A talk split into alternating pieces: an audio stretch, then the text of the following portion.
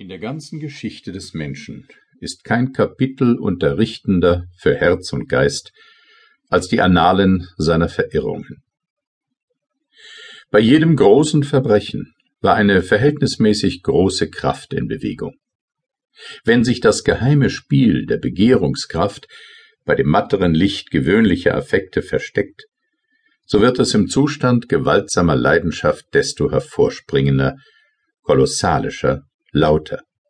Der feinere Menschenforscher, welcher weiß, wie viel man auf die Mechanik der gewöhnlichen Willensfreiheit eigentlich rechnen darf und wie weit es erlaubt ist, analogisch zu schließen, wird manche Erfahrung aus diesem Gebiete in seine Seelenlehre herübertragen und für das sittliche Leben verarbeiten. Es ist etwas so einförmiges und doch wieder so zusammengesetztes, das menschliche Herz. Eine und eben dieselbe Fertigkeit oder Begierde kann in tausenderlei Formen und Richtungen spielen, kann tausend widersprechende Phänomene bewirken, kann in tausend Charakteren anders gemischt erscheinen, und tausend ungleiche Charaktere und Handlungen können wieder aus einerlei Neigung gesponnen sein, wenn auch der Mensch, von welchem die Rede ist, nichts weniger denn eine solche Verwandtschaft ahndet.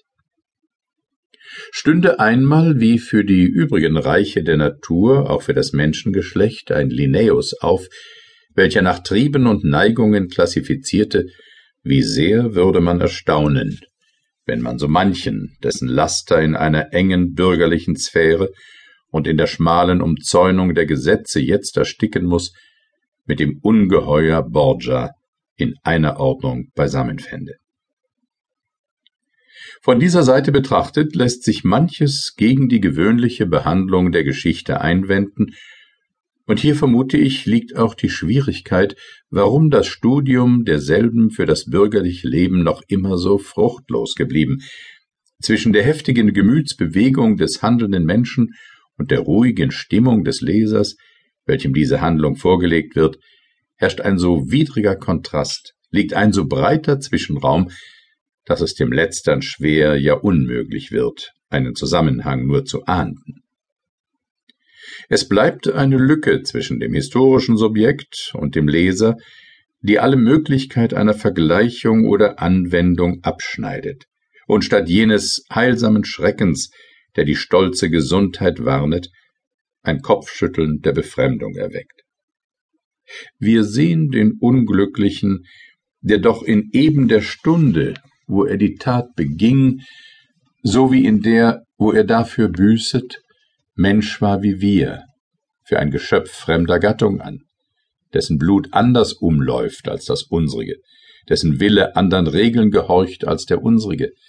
Seine Schicksale rühren uns wenig, denn Rührung gründet sich ja nur auf ein dunkles Bewusstsein ähnlicher Gefahr und wir sind weit entfernt, eine solche Ähnlichkeit auch nur zu träumen.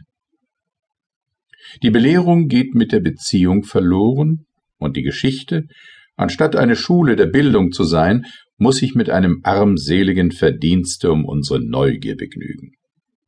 Soll sie uns mehr sein und ihren großen Endzweck erreichen, so muss sie notwendig unter diesen beiden Methoden wählen. Entweder der Leser muss warm werden wie der Held, oder der Held wie der Leser erkalten. Ich weiß, dass von den besten Geschichtsschreibern neuerer Zeit und des Altertums manche sich an die erste Methode gehalten und das Herz ihres Lesers durch hinreißenden Vortrag bestochen haben. Aber diese Manier ist eine Usurpation des Schriftstellers und beleidigt die republikanische Freiheit des lesenden Publikums, dem es zukommt, selbst zu Gericht zu sitzen. Sie ist zugleich eine Verletzung der Grenzengerechtigkeit, denn diese Methode gehört ausschließend und eigentümlich dem Redner und Dichter. Dem Geschichtsschreiber bleibt nur die letzte übrig. Der Held muss kalt werden wie der Leser, oder was hier ebenso viel sagt, wir müssen mit ihm bekannt werden, ehe er handelt. Wir müssen ihn, seine Handlung nicht bloß vollbringen, sondern auch wollen sehen. An seinen Gedanken liegt uns unendlich mehr als an seinen Taten. und noch weit mehr an den Quellen dieser Gedanken